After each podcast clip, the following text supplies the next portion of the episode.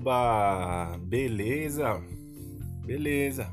Aqui é o Rafa e a gente continua com o projeto Green, os irmãos Green, do começo ao fim, onde eu vou contar um monte de histórias dos irmãos Green. Hoje a história é uma história muito legal, mas antes de qualquer coisa, eu desejo que essa mensagem chegue no momento bom, momento propício e gere benefícios para vocês. Tenham todos e todas uma boa história. O lobo e os sete cabritinhos.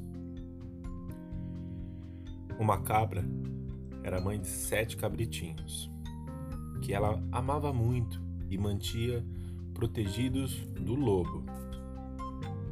Certo dia, ao ter de sair para buscar o alimento, ela reuniu todos e disse: Crianças queridas, tem que sair para buscar comida. Tomem cuidado com o lobo e não o deixem entrar. Prestem muita atenção, porque ele costuma se disfarçar, mas é possível reconhecê-lo por sua voz rouca e sua pata preta. Tomem muito cuidado, porque se ele entrar em casa, vai devorar vocês. Assim que ela saiu, o lobo se pôs diante da porta e chamou: Crianças queridas, abra uma porta para sua mãe. Eu trouxe muitas coisas boas. Mas os sete cabritinhos disseram: Você não é nossa mãe. A voz dela é fina e meiga. A sua voz é rouca. Você é o lobo. Não vamos abrir a porta. O lobo então foi até o armazém e comprou um grande pedaço de giz que ele comeu para afinar a voz. Depois voltou à porta dos sete cabritinhos e chamou com voz fina: Crianças queridas, abram a porta. Sua mãe trouxe uma coisa para cada um de vocês. Acontece que ele havia apoiado a pata na janela e, ao avistarem a pata, os sete cabritinhos responderam: Você não é nossa mãe, ela não tem a pata preta com a sua. Você é o lobo e não vamos abrir a porta, não. O lobo então foi até o padeiro e pediu: Padeiro, cubra minha pata com a sua massa mais fresca. Assim, que isso foi feito, o lobo foi até o moleiro e pediu: Moleiro, cubra minha pata com a sua farinha branca. O moleiro não aceitou fazer, mas o lobo ameaçou: Se não fizer o que eu tô mandando, eu te devoro. Então, o moleiro obedeceu. O lobo voltou à casa dos cabritinhos e bateu a porta, dizendo: Crianças, abram a porta para sua mãe eu trouxe um presente para cada um de vocês. Os sete cabritinhos pediram para ver a pata, e ao verem que era branca como neve e que a voz era fina, acreditaram ser sua mãe e abriram a porta, deixando o lobo entrar. Assim que reconheceram um lobo, correram o mais rápido que podiam para se esconder. Um entrou debaixo da mesa, o segundo se enfiou na cama, o terceiro no forno, o quarto na cozinha, o quinto no armário, o sexto embaixo de uma enorme tigela e o sétimo entrou no relógio de parede.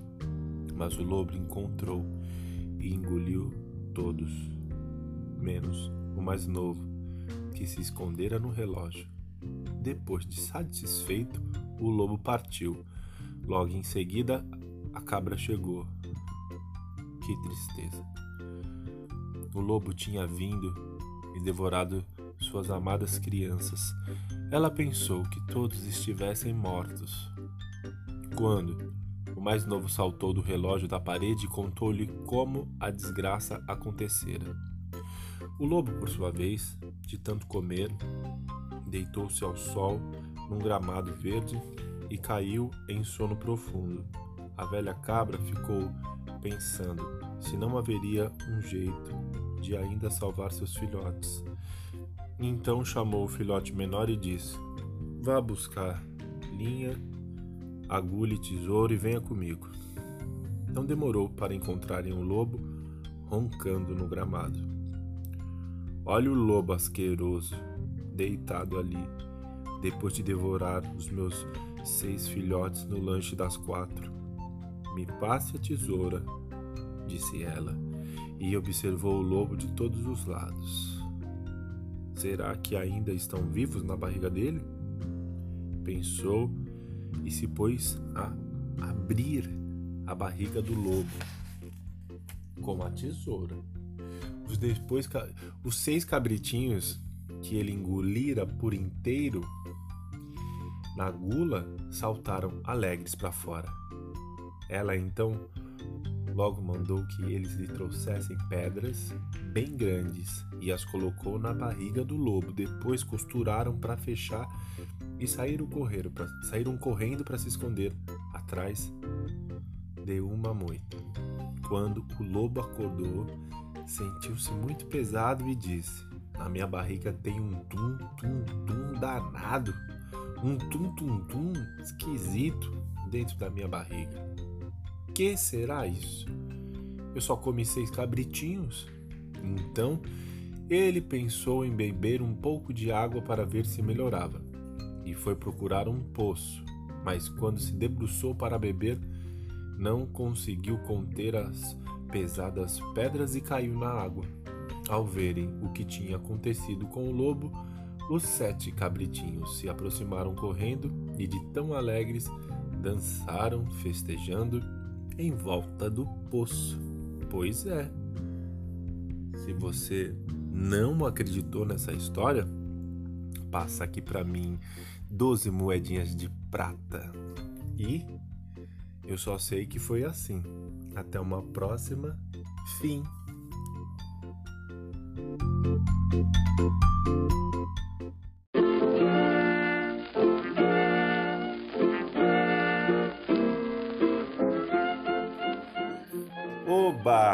Beleza? Vamos para as nossas histórias.